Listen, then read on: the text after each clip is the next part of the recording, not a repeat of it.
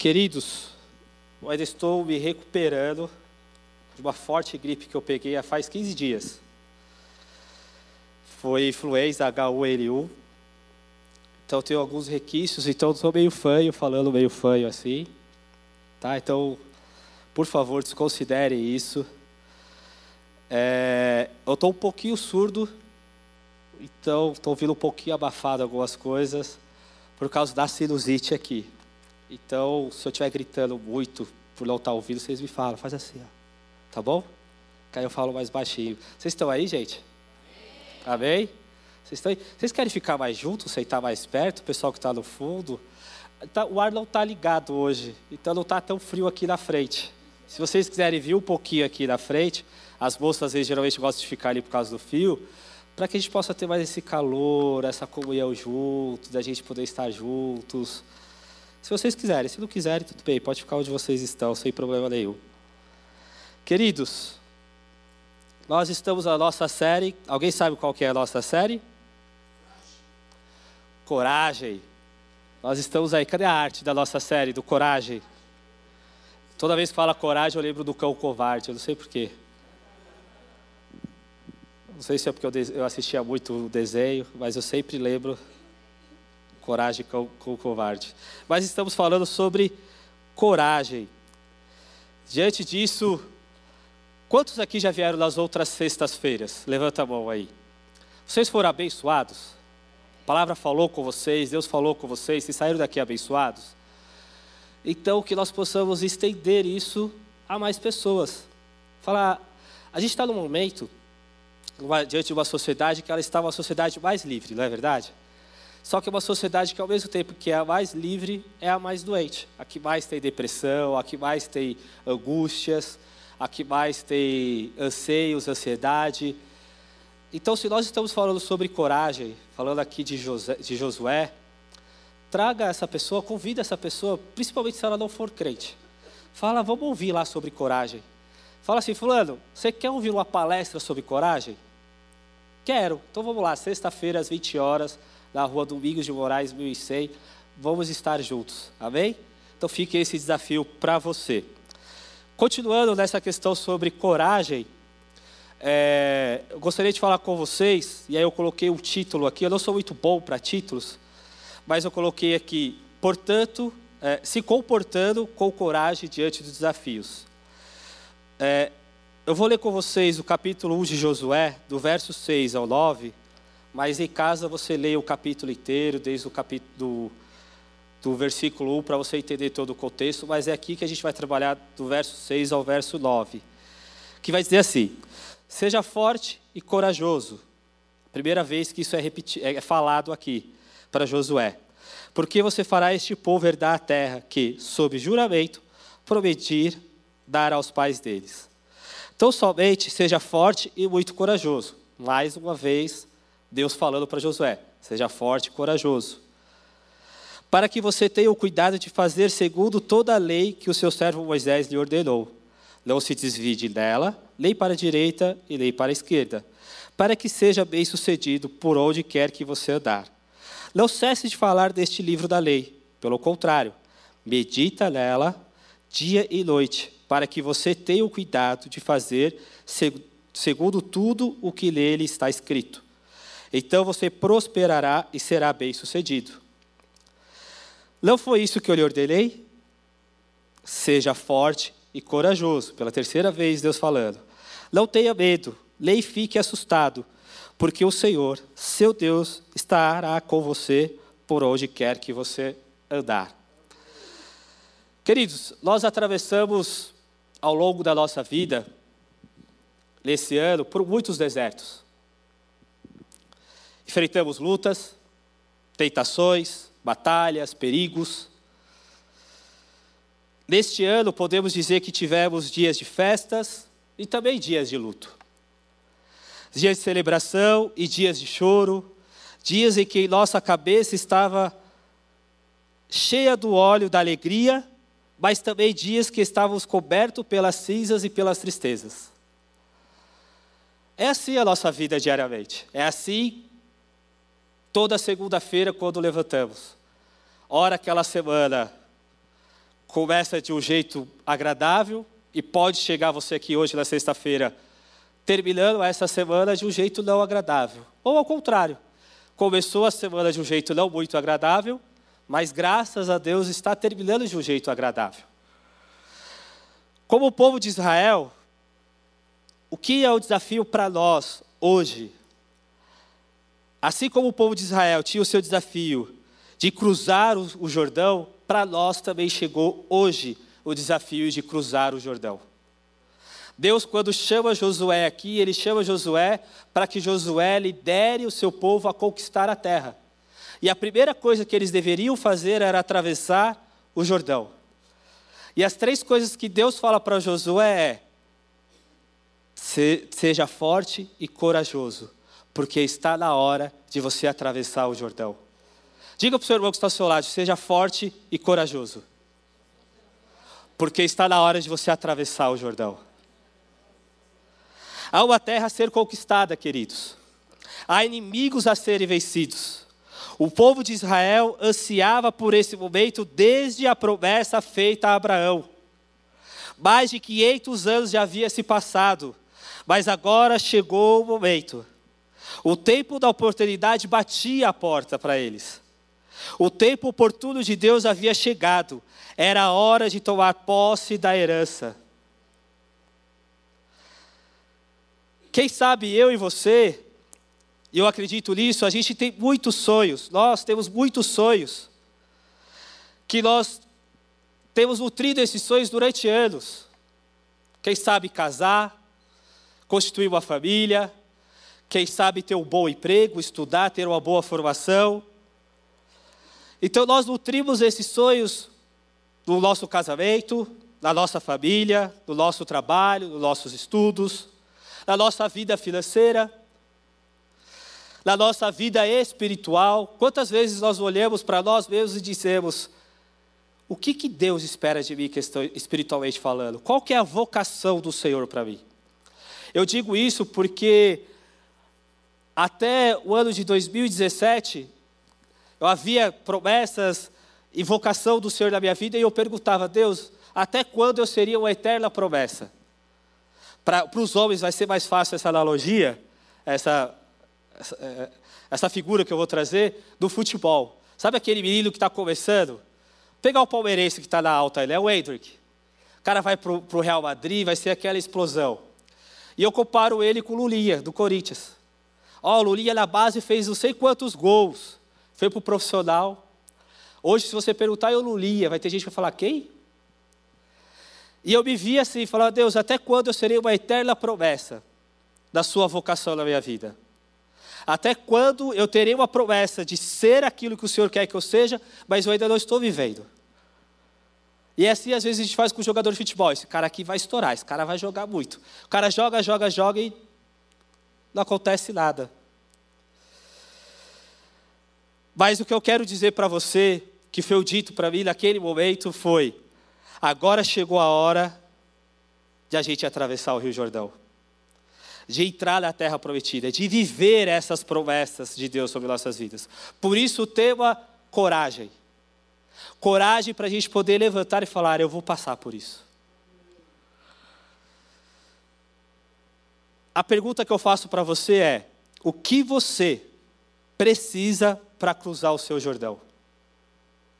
Que coragem, que ânimo que você precisa que Deus te dê essa noite para você atravessar o seu Jordão.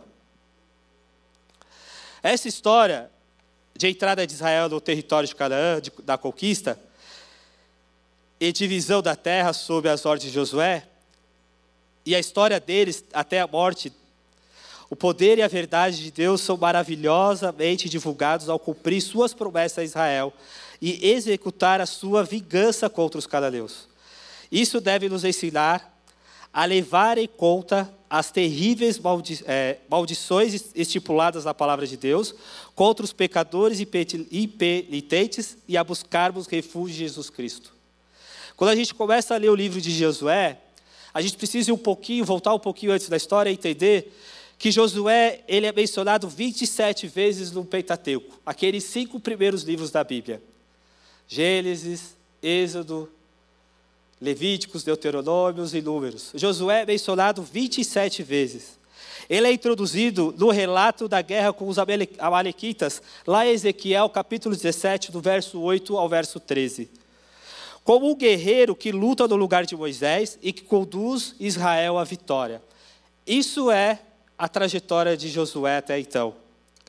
De fato, essa é a primeira guerra de Israel após o êxodo do Egito. Quando nós lemos lá no Êxodo capítulo 17, quando o povo de Israel sai do Egito, a primeira, o primeiro momento de batalha deles, de guerra deles, quem chefia esse momento é Josué. Josué aparece naquilo que se, torna, se tornará a função característica como general dos exércitos, como autoridade aprovada por Moisés. Apesar de sua da sua proximidade com Moisés e de ter estado anteriormente no Monte Sagrado, Josué ainda tem muito que aprender antes de assumir a liderança. Aqui a gente está vendo a trajetória de Josué. Ele foi chamado para ser guerreiro. Josué, ele foi o único, junto com Caleb, que estava no Egito, viveu a escravidão, viu todas as coisas que aconteceram durante o deserto, e nesse momento do capítulo 17 de Êxodo, Josué, ele está ali como um guerreiro, como general, mas ele ainda tem muito a aprender. É a trajetória. É assim comigo e com você. Quanto tempo nós já não somos cristãos? Quanto tempo nós já não temos de vida? Se você olhar há 10 anos atrás, você tinha uma força, a coragem de um guerreiro. Mas você ainda não estava diante do Jordão porque você tinha algumas coisas a aprender. Hoje, você está diante do Jordão, porque algumas coisas já aconteceram. E em Números capítulo 27, Josué é então indicado para suceder Moisés. Para nós, cristãos, esse pano de fundo exemplifica a preparação de um líder para o ministério cristão. Seria facilmente uma pregação aqui para pastores, líderes de célula e tantos outros líderes de ministério. O líder é alguém que, à semelhança de Josué, já saiu bem no seu desempenho de tarefas e que demonstrou lealdade à palavra de Deus, mesmo quando isso significou distanciar-se do grupo em alguns momentos. Esse tal líder que julga e age com independência pode cometer erros. Contudo, é importante aprender com os erros. Um líder como Josué alguém reconhecido pelo povo de Deus e, acima de tudo, alguém a quem Deus claramente escolhe.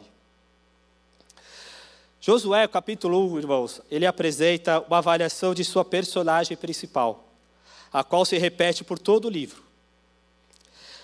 Ele acha-se na ordem de vida tão somente ser forte e muito corajoso. Lembra que eu falei para você que é repetido três vezes?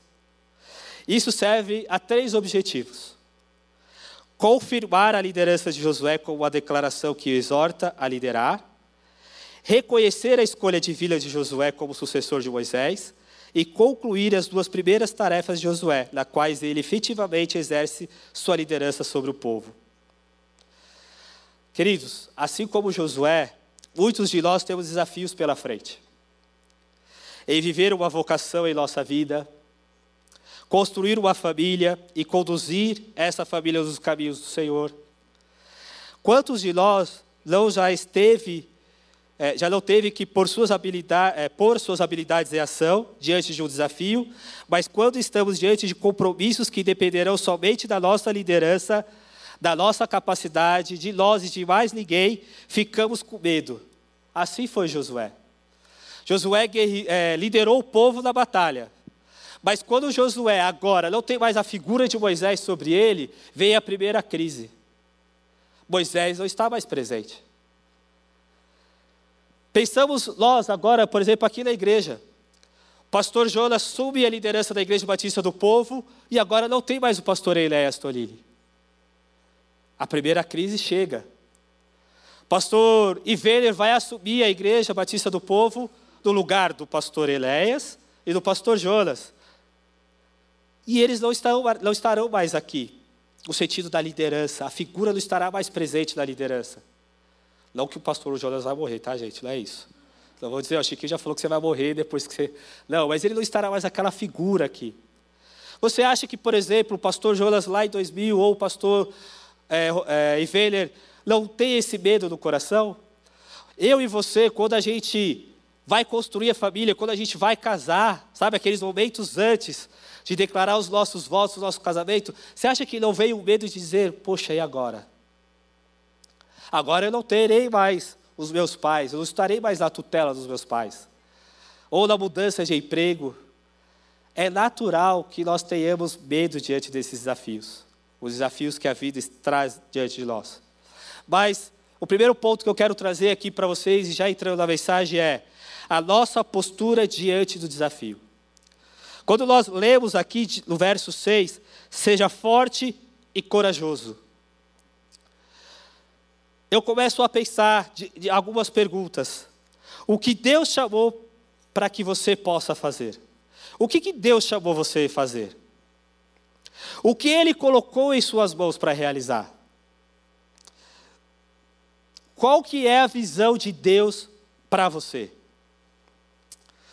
Você está no centro da vontade de Deus? Ou tem fugido como Jonas? Deus tem mandado você ir para uma direção e você tem ido para outra. Qual que é a postura que você tem tido diante dos desafios? Quem caminha com base na visão, caminha com objetividade. Paulo disse: Uma coisa eu faço. Quem caminha com base na visão, caminha com propósito. Qual é a paixão da sua vida? O que inflama o seu coração? A visão de Deus para a sua vida está relacionada com aquilo que lhe pesa no coração. Deixe de reclamar, deixe de murmurar, Há um chamado de Deus para você, há uma obra a ser feita. Qual é a visão de Deus para a sua vida? Diante dessas respostas que você dará a essas perguntas, é a sua postura que você vai ter diante dos desafios que agora são colocados nas suas mãos. Josué teve a postura de ser forte e corajoso. Foi essa postura que, Jesus, que Deus pediu para Josué. A sua paixão é pregar? Será que essa é a sua paixão? Será que você precisa romper o Rio Jordão para poder viver essa paixão? No peito de Hudson Taylor ardia a evangelização da China. John Killock sonhava com a Escócia sendo ganhada para Jesus. William Wilberforce sonhava com o término da, da escravidão na Inglaterra. Spurgeon dizia para os seus alunos: Meus filhos, se o mundo chamar para serem reis, não se rebaixe deixando a posição de embaixadores do céu. Deus disse para Josué: Não te mandei eu, por que estamos ainda acomodados? Por que ainda não colocamos a mão no arado? Por que ainda não cruzamos o nosso Jordão? Por que ainda não tomamos posse da terra prometida? Aquilo que está ardendo no seu coração. Por que você ainda não rompeu o Rio Jordão para viver aquilo que está ardendo no seu coração? Você gostaria de ver aqui o up lotado? Por que, que você não evangeliza? Por que está faltando coragem para você para falar de Jesus para as pessoas? Por que você tem ficado preso a coisas o medo, por que coisas têm que te paralisado e têm impedido de você romper o Jordão? Assim como Deus, Jesus chamou Josué dizendo: se prepare para atravessar o Rio Jordão. Deus está falando para mim e para você nesta noite: se prepare para atravessar o Rio Jordão. Se prepare para viver aquilo que arde o seu coração. Seu coração arde por pregação, se prepare para ser um pregador. O que arde o seu coração é ser um grande evangelista. Se prepare para falar do amor de Jesus Cristo e ser um grande evangelista. Se o seu coração coração arde ser uma pessoa de oração, de orar pelas pessoas as pessoas serem curadas, serem libertas, que se prepare para que isso venha acontecer na sua vida.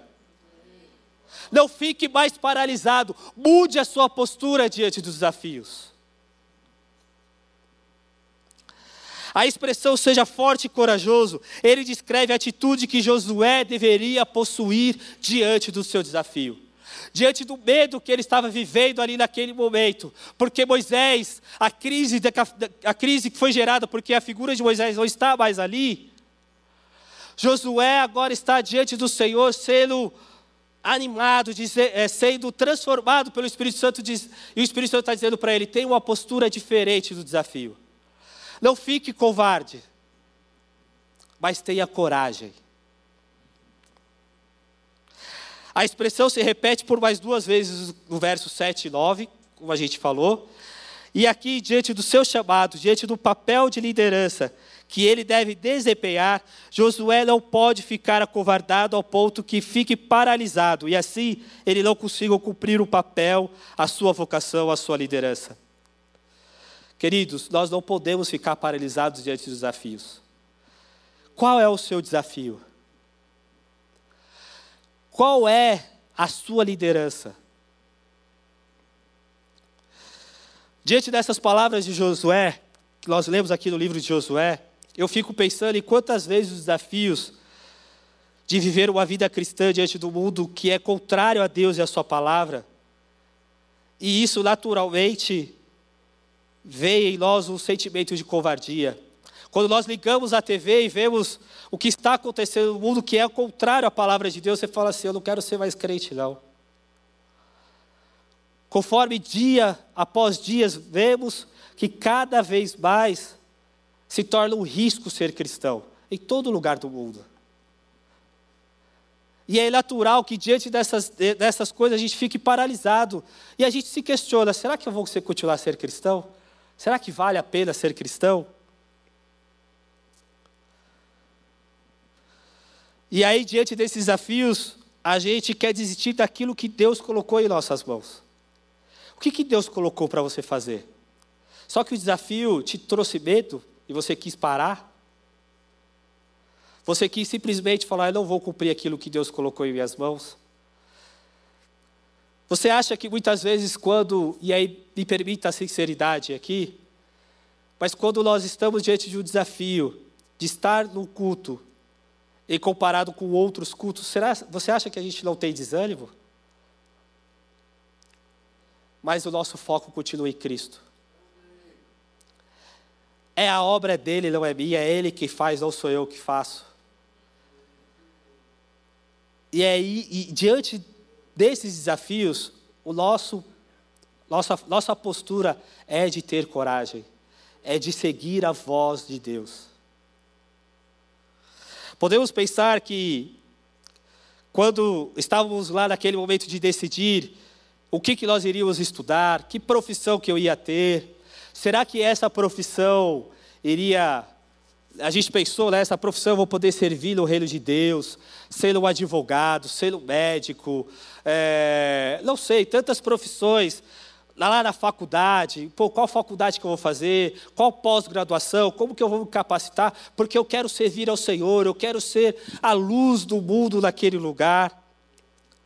Mas, conforme os dias vão se passando, nos deparamos com os desafios do dia a dia, das incertezas que a vida nos apresenta, o exercer a nossa vocação de liderar em nossa empresa, na nossa família, em nossa célula, em tantos outros lugares, diante desses desafios, nós naturalmente nos temos, passamos a ter o sentimento de que não daremos conta, que, de que no caminho nós iremos falhar,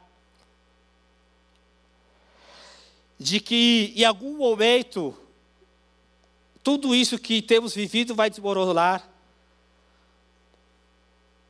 a nossa carreira irá acabar, a nossa família, ministério e tantas outras coisas.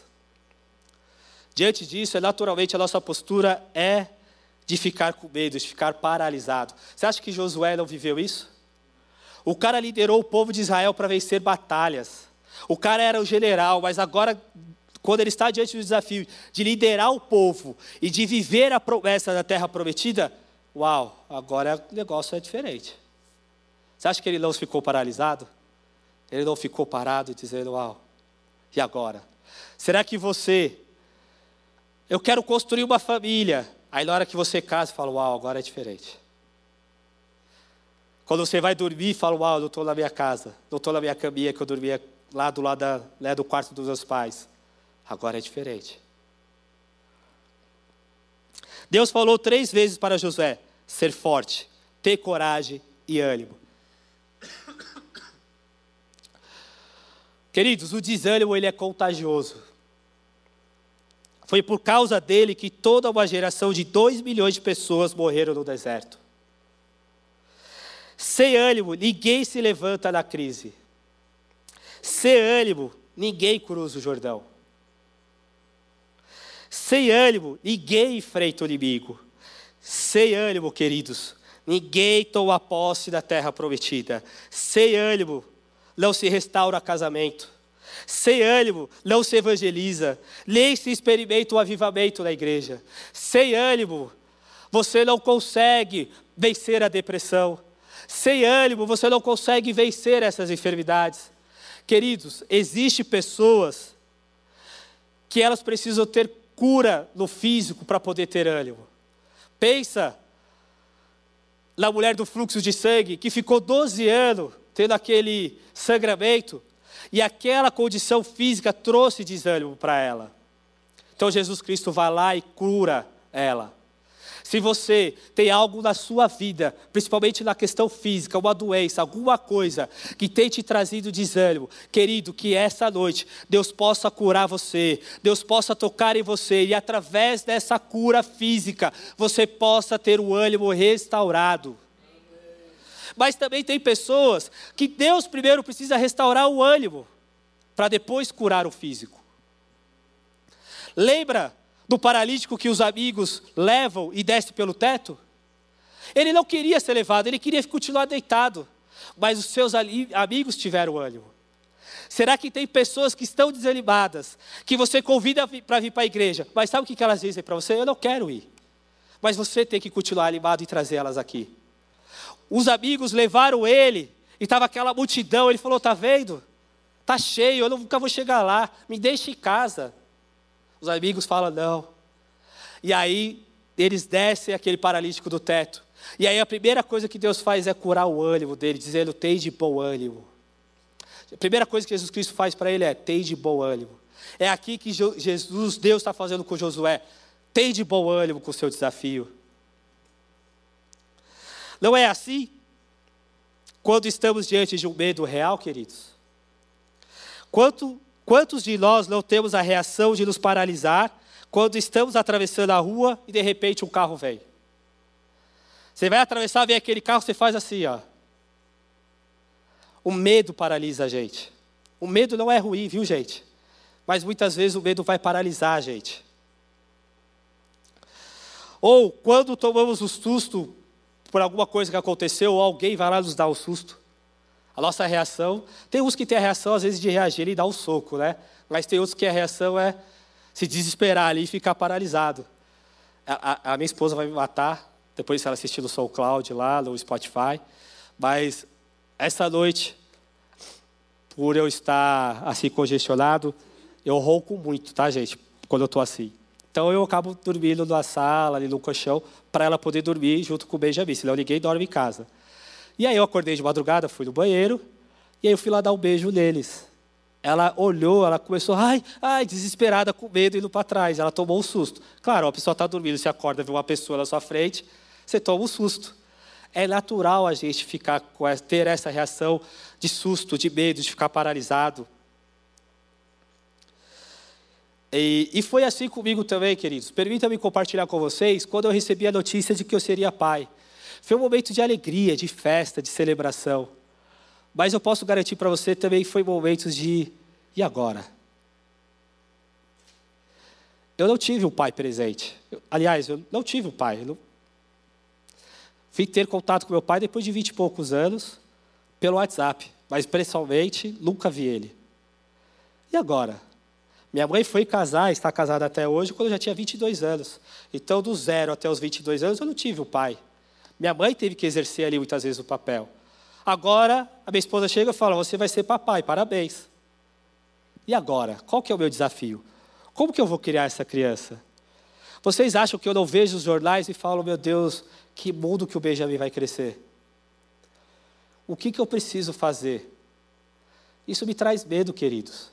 Eu falo isso para vocês porque eu compartilho com vocês, eu tenho medos, eu fico paralisado. Ela falava muito de ter filhos, eu não falava muito porque eu tinha medo. Como que eu vou ser pai?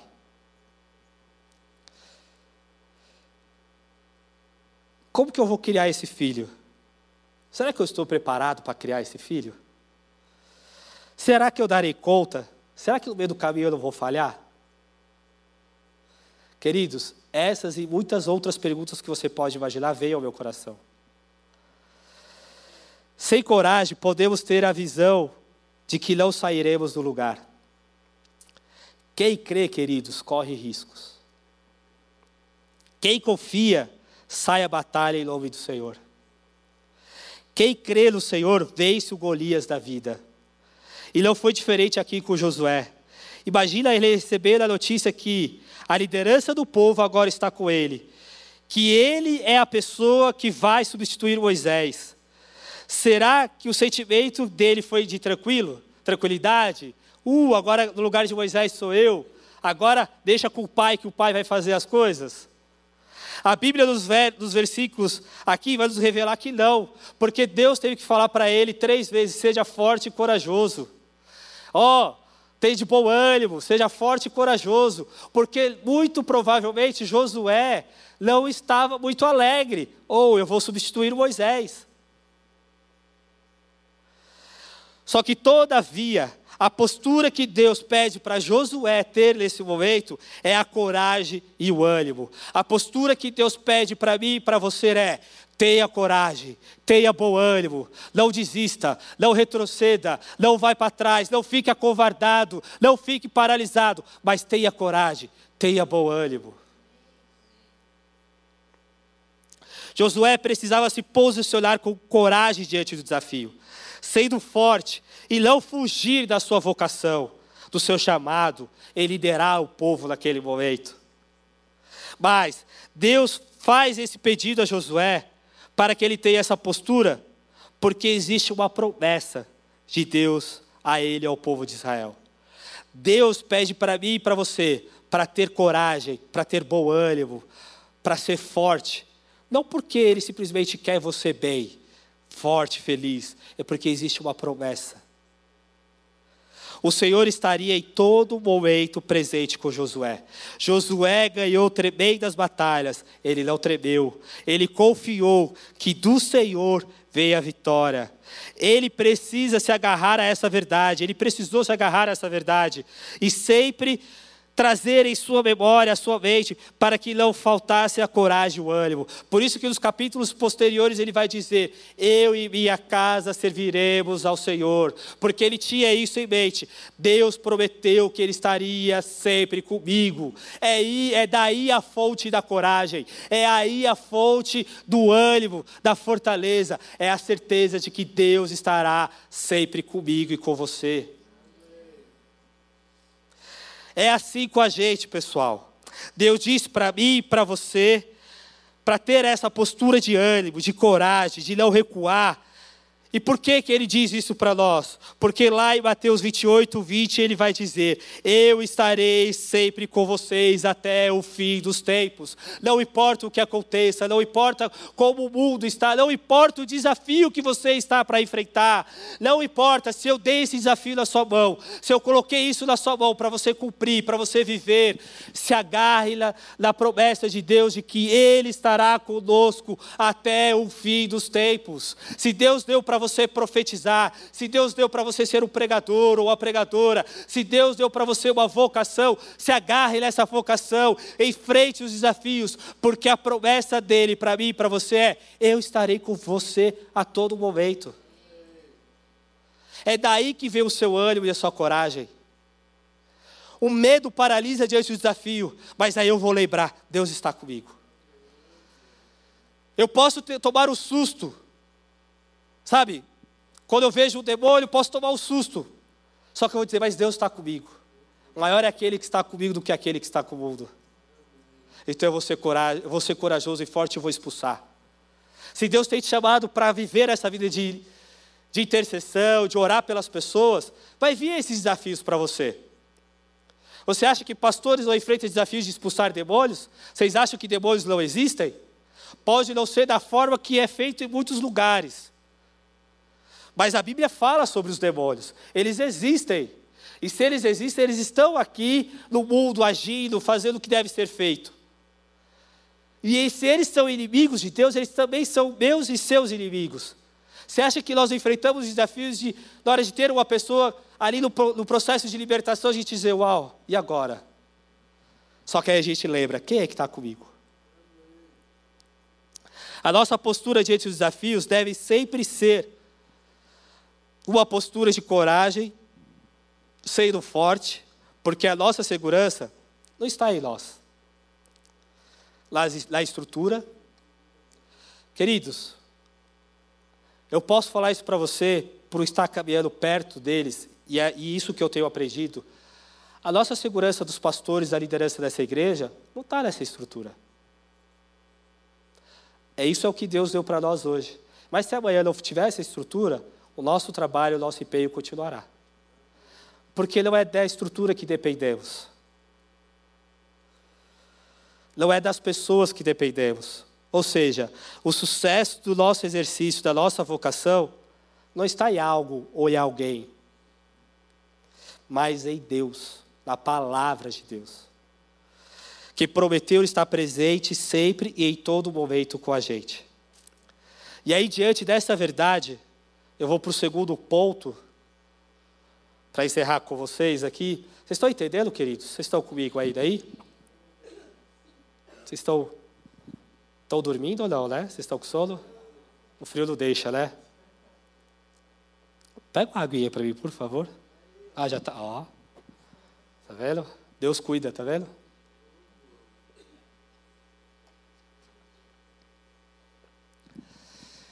O segundo ponto que a gente pode encontrar nesse texto é a fonte da nossa fortaleza e coragem é conhecer aquele que te prometeu, conhecer o Senhor.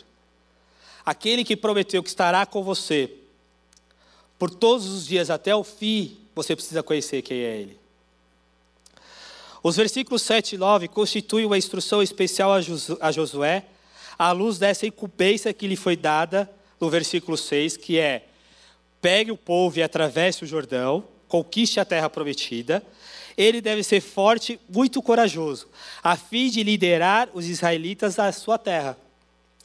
Isoladamente, poderíamos interpretar isso como a incumbência de Josué para que se prepare para uma liderança militar.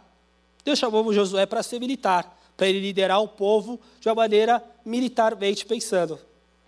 Um general. No entanto, quando a gente vê o verso 7 e 9, os versos 7 e 9 revelam para nós que ele não consegue fazer isso sem a obediência à lei de Moisés, sem a obediência à palavra de Deus. A menos que Josué medite na lei de Deus e a obedeça, o que deve ser sua primeira prioridade, sua liderança fracassará. A gente pode ver isso em Salmos 1, do verso 1 ao verso 3. A mesma ideia que Deus está trazendo aqui para Josué é a mesma ideia que a gente encontra em Salmos 1. Bem-aventurado é aquele que medita na lei do Senhor de dia e de noite. O sucesso da liderança de Josué vai depender se ele tem como prioridade conhecer aquele que disse: Eu estarei com você. O verso 9 vai dizer isso.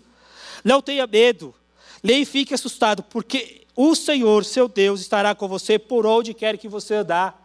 Se ele não conhecer quem é esse Deus que vai estar presente com ele todo momento, se essa não for a prioridade de Josué, ele está fadado ao fracasso. Se a sua prioridade não é conhecer a Deus, aquele que está dizendo para você: Eu estarei com você até o fim dos séculos, todos os dias, você está fadado ao fracasso diante do desafio. Você logo iniciará, eh, passará a enfrentar o desafio e vai esmorecer. Porque a sua prioridade está em não conhecer a Deus. E é daqui, conhecer a vontade de Deus, conhecer a Deus, que é a fonte do seu ânimo e da sua coragem. O texto nos mostra, que, nos mostra que o ânimo é gerado no coração de três formas. O que produz o ânimo, o ânimo é a promessa de Deus. No verso 6 vai dizer: Ser forte e corajoso, porque tu farás este povo herdar a terra que, sob juramento, prometia a seus pais. A promessa de Deus gera ânimo em nós. Existe uma forma de fazer é, devocional chamado Devocional Escocês, que ali existe algumas perguntas, e uma dessas perguntas é: nesse trecho que eu li, nesses versículos que eu li da Bíblia, existe alguma promessa de Deus para a minha vida? Quando eu estou lendo Salmos 23, o Senhor é meu pastor, aqui revela o caráter dele, ele é pastor. E nada me faltará, aqui tem a promessa de Deus, nada me tem falta, nada me faltará. Então aqui já me revela o caráter de Deus. E também já me revela a promessa de Deus. A promessa de Deus, a gente encontra no versículo 6, é a fonte do nosso ânimo. Quando você lê a Bíblia, lê a palavra de Deus e você vê as promessas de Deus para mim e para você, ah, querido. A gente entende o porquê o Shed, momentos antes, pouco tempo antes de morrer, foi feita uma entrevista com ele e disse: Shed, doutor Shed, como você se sente? E aí ele fala: oh, Estou doente, ele estava com câncer, estou com dor nos ossos. Mas sabe o que ele disse logo depois? Nada disso. Vocês podem procurar isso na internet depois.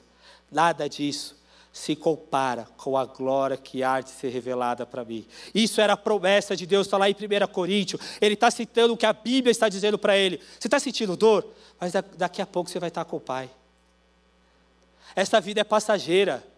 Daqui a pouco estaremos com o Papai lá no céu. Por isso que Paulo fala em Romanos 12, 12: alegrai-vos na esperança. A esperança é a promessa, a esperança é que Cristo vai voltar. Essa é a promessa dele. É daí que vem a sua fonte de ânimo. Mas se você não lê a Bíblia, não tem a prioridade de conhecer esse Deus, que ânimo você vai ter? B. O que mantém o ânimo, a fonte do ânimo é a promessa de Deus. Agora, o que mantém esse ânimo? O que mantém o ânimo é a consciência da presença de Deus. Verso 9: Porque o Senhor teu Deus é contigo por onde quer que andares. Deus oferece a Josué uma base histórica para a sua confiança. Assim como fui com Moisés, assim serei contigo, no verso 5.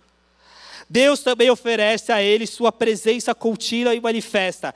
Eu serei contigo e não te desampararei. Deus está dizendo: assim como eu fui com Moisés, eu serei com você. Assim como eu fui, Deus falou para o pastor Jonas: como eu fui com o pastor Enéas, eu serei com você. Deus provavelmente está falando para o pastor Ivênia: assim como eu fui com o pastor Enéas, assim como eu fui com o pastor Jonas, assim eu serei com você. Deus está dizendo para mim e para você: assim como eu fui com seus pais, assim como eu fui com cristãos, homens de Deus no passado passado, eu serei com vocês. É aqui que é a constância do nosso ânimo. A fonte do meu ânimo é entender essa promessa, eu estarei com vocês. Como que eu vou manter continuando? É a certeza de que Ele estará comigo. E essa certeza Ele não traz de forma aleatória. Se você ler a Bíblia, Ele sempre está dizendo: Eu estarei com você, eu estarei com você. Em Mateus, eu disse para vocês,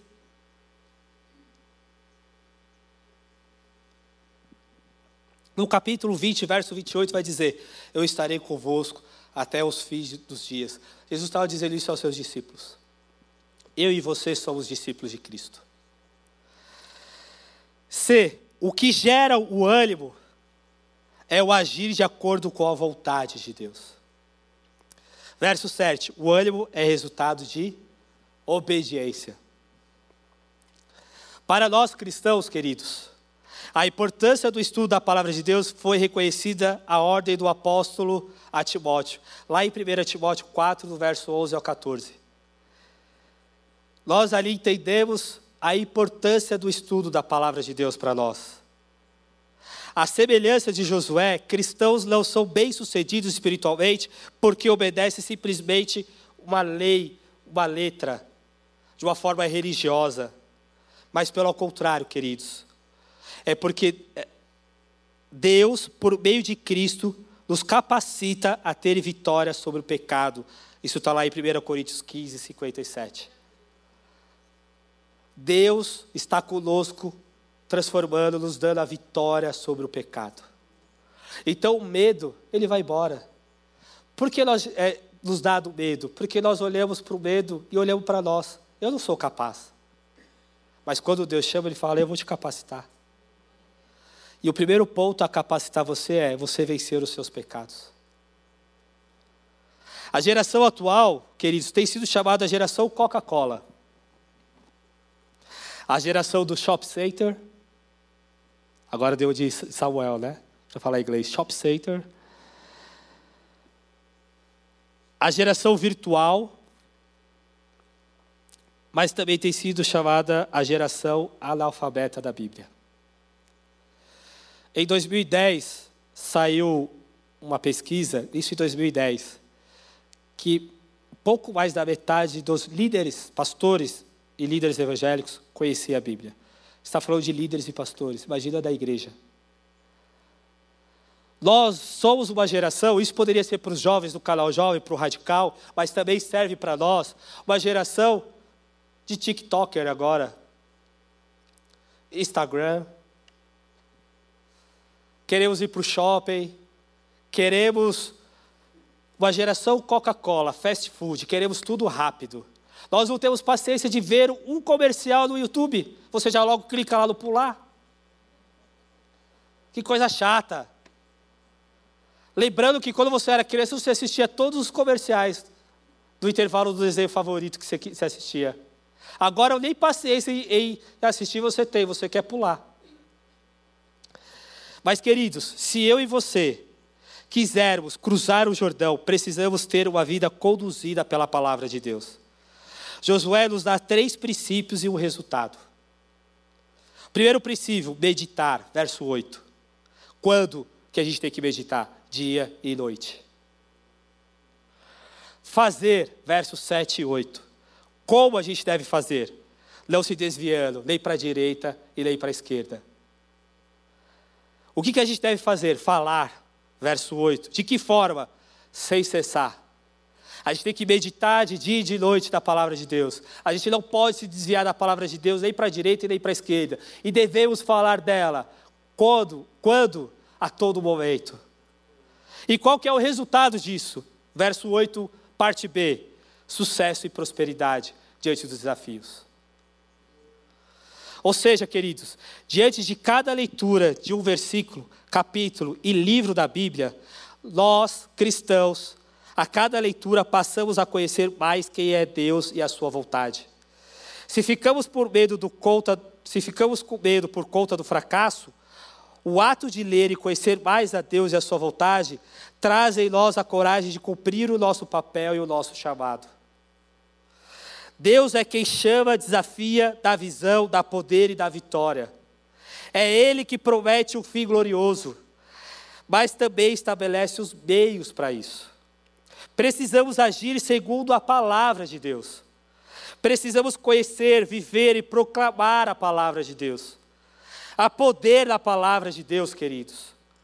Portanto, não ficamos com medo de constituir uma família. Não ficamos com medo de criar os nossos filhos. Não ficamos com medo de exercer a nossa liderança, seja diante de um ministério na igreja ou fora. Não ficamos com medo de exercer a nossa profissão. Não ficamos com medo de evangelizar. Não ficamos com medo de falar do evangelho para as pessoas. Porque passamos a conhecer aquele que diz: Estarei convosco até o fim dos dias. Através da leitura da palavra, passamos a conhecer a Deus e isso nos dá confiança.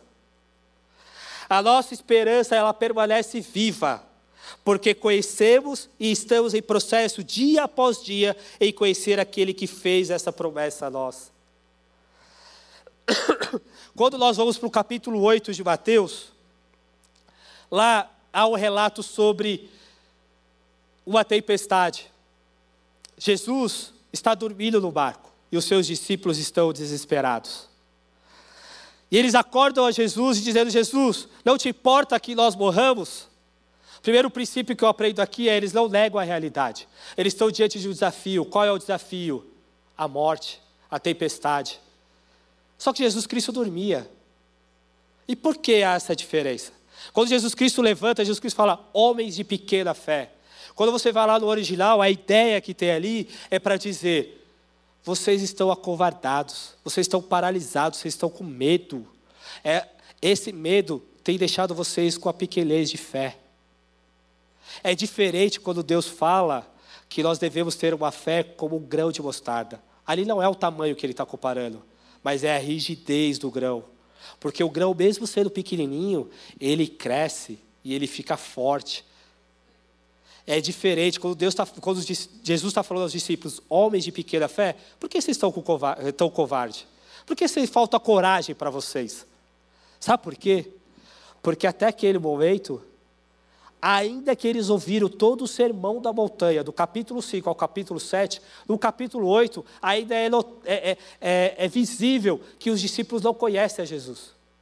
Jesus sabe quem ele é. Jesus sabe a sua identidade. Por isso que diante do desafio da, da adversidade, da tempestade, ele está dormindo. Os discípulos não. E isso é, é, é, é, notório no texto, porque quando Jesus Cristo acalma a tempestade, o que os discípulos fazem? Olham um para o outro, atortoado, dizem: Quem é esse que até o vento e o mar obedecem? Eles começam a adorar a Jesus. Enquanto eles não conheciam a Deus, estavam com medo. Passaram a conhecer a Deus, opa, tem alguém aqui que é poderoso. O medo foi embora. Vamos para o livro de Jó, capítulo 1. Deus fala para Satanás: Você viu meu servo Jó? Existe alguém mais santo e reto do que ele no mundo? E a partir do capítulo 2 é só desastre. Jó perde família, perde filho, perde bens, e ainda, né, veio o quê? Veio doença. E aí, para piorar, veio os amigos. Jó, eu acho que você pecou, por isso que você está desse jeito. Magali, sabe por que a sua vida não anda? Porque você está em pecado, Magali. Sempre vem aqueles, né? Isso que são os amigos. E Jó faz 37 perguntas para Deus. Por quê? Por quê? Por quê? Ele fica desanimado diante de Deus. Deus, a partir do capítulo 40, começa a responder Jó. Deus não responde nenhuma dos por, nenhum dos porquês de Jó. Mas Deus começa a responder com ele com mais de 60 perguntas retóricas. Jó, aonde você estava quando eu criei os céus e a terra? Jó, aonde você estava quando eu formei o homem? Sabe qual é a resposta de Jó depois disso? No capítulo 42, 42 verso 5: Antes eu te conhecia por ouvir falar. Agora meus olhos te contemplam. Jó não precisou saber os porquês, as respostas dos porquês. O que foi suficiente para ele foi entender que Deus é soberano e tem o controle de todas as coisas. Enquanto você não conhecer a Deus, é a sua palavra, você vai ter medo, você não vai ter coragem. Mas quando você passar a conhecer aquele que te chamou, te vocacionou e está dizendo, através do Rio Jordão, você vai ter coragem. Está faltando coragem? Acredito que está faltando você conhecer mais a Deus.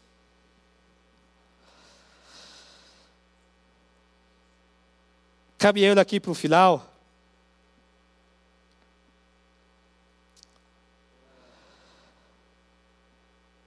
A gente, nós precisamos conhecer a Deus, conhecer aquele que prometeu que estaria conosco. Precisamos ser aquele bem-aventurado de Salmos 1, que medita na lei do Senhor de dia e de noite. O sucesso da nossa coragem só será efetivo e real quando colocarmos com prioridade em nossa vida, no dia a dia, a busca e conhecer o Senhor. A nossa coragem, queridos, só se permanecerá se todos os dias, sedentos, buscarmos o Senhor em Sua palavra, em oração, compreendendo quem Ele é, que Ele não mente, que Ele é quem tem o controle de todas as coisas, que Ele nos dirige, capacita, que é Ele que está por nós e não contra nós. Isso será o motivador, uma fonte inesgotável de coragem para se cumprir o que nos foi delegado e ordenado. Então, seguindo o nosso tema do mês, coragem, busque ao Senhor. Para concluir, duas lições aqui. Primeiro, nós temos desafios na igreja, na família, no trabalho, na sociedade. Mas nós precisamos atravessar o nosso Jordão. Precisamos ter em mente que há uma terra a ser conquistada, há uma terra a ser possuída. Essa é a primeira lição que nós aprendemos aqui com o texto. E o segundo é: Ao seu redor haverá crises. Quem sabe você está passando por uma crise. Mas quem chama você lhe fez uma promessa. Queridos, é tempo de se levantar e obedecer a palavra de Deus. É tempo de experimentar os milagres de Deus. Pois quando agimos em nome de Deus e para a glória de Deus, o Jordão se abre, os inimigos fogem, e nós possuímos a terra prometida. Tenha coragem, queridos. Fiquem de pé. Feche os seus olhos. Passei aqui uns minutinhos.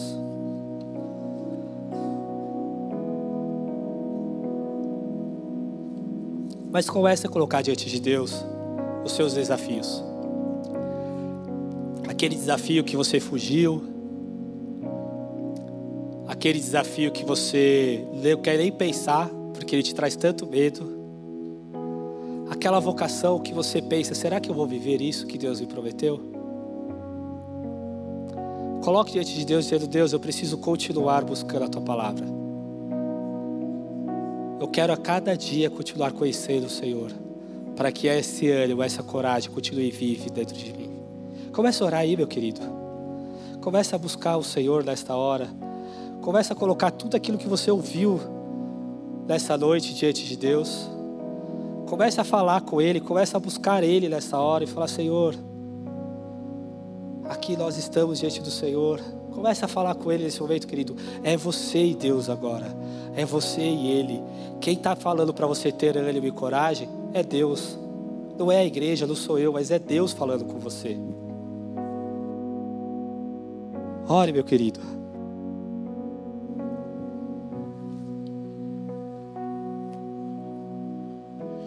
Senhor, diante de tudo que nós ouvimos aqui hoje, que nós te pedimos é fortalece as nossas mãos, firma os nossos joelhos. Existem desafios, sim, desafios para gerir as nossas emoções, que muitas vezes oscilam, e elas oscilam de acordo com as coisas que acontecem ao nosso redor. Às vezes a nossa vida financeira não vai bem, e isso nos abala nos abala porque não nos permite conquistar aquilo que nós desejamos e ansiamos. Mas o Senhor sabe de todas as coisas. Às vezes nos sentimos só, mesmo numa cidade tão populosa como São Paulo. O nosso coração às vezes fica solitário, precisando de companhia. Nós te pedimos, Senhor, aquece o nosso coração às vezes a nossa mente, ela vaga, Senhor, por lugares tão perigosos, a ponto de quase nos levar a pecar contra o Senhor. Nós te pedimos, Senhor, nos ajuda a não cair em tentação. Deus, firma os nossos pés, fortalece as nossas mãos Almejamos sim, Senhor, nos desenvolver e crescer, amadurecer espiritualmente, emocionalmente, profissionalmente. Quantos, ó Deus, anseiam por cargos maiores? E existem tantos desafios para ser conquistados. O ensino, às vezes o estudo mesmo, o tempo de leitura, dedicação, conciliar trabalho e estudo, não sei, mas o Senhor sabe de todos, ó Deus, empecilhos e todas as lutas que são travadas pelas pessoas que estão nesse lugar. Deus, nós te pedimos, fortalece as nossas mãos e firma os nossos joelhos, deixando para trás tudo que nos embaraça e todo o pecado. Nós queremos correr, ó Deus, a nossa carreira, olhando para o Autor e Consumador da nossa fé. Obrigado, Senhor, pela tua palavra que nos encoraja. Queremos sim nos dedicar à leitura da tua palavra para guardá-la no nosso coração, para dizer como o salmista: Senhor, gravei a tua palavra no meu coração para não pecar contra ti. Por isso nós entregamos ao Senhor todas essas barreiras, todas essas lutas, todos os nossos desejos, os nossos anseios, nós apresentamos diante do Senhor e pedimos: seja feita a tua vontade. Em nossa vida, venha o teu reino sobre nós, em nome de Jesus. Em nome de Jesus. Amém. E amém. Amém. Glória a Deus. Glória a Deus. Glória a Deus. Uhul! Eu estou quase igual o pastor Roberto. Passa um sem voz para um outro que está sem voz. Não deixe de dar um abraço em quem está perto de você, cumprimentá-lo. Talvez você não conheça, ou está matando a saudade de quem você já conhece e faz tempo que você não vê, né? É muito bom vê-los e nós estaremos juntos aqui durante as sextas-feiras, às 8 horas da noite se possível, venha estar conosco. Se você está aqui hoje, 10 graus em São Paulo, sexta-feira que vem você está aqui também de novo. Você já está convidado. Nós continuaremos a falar sobre esse assunto, sobre esse tema que é tão pertinente a nós. Amém? Deus abençoe. Tenha um ótimo final de semana. Vai na paz.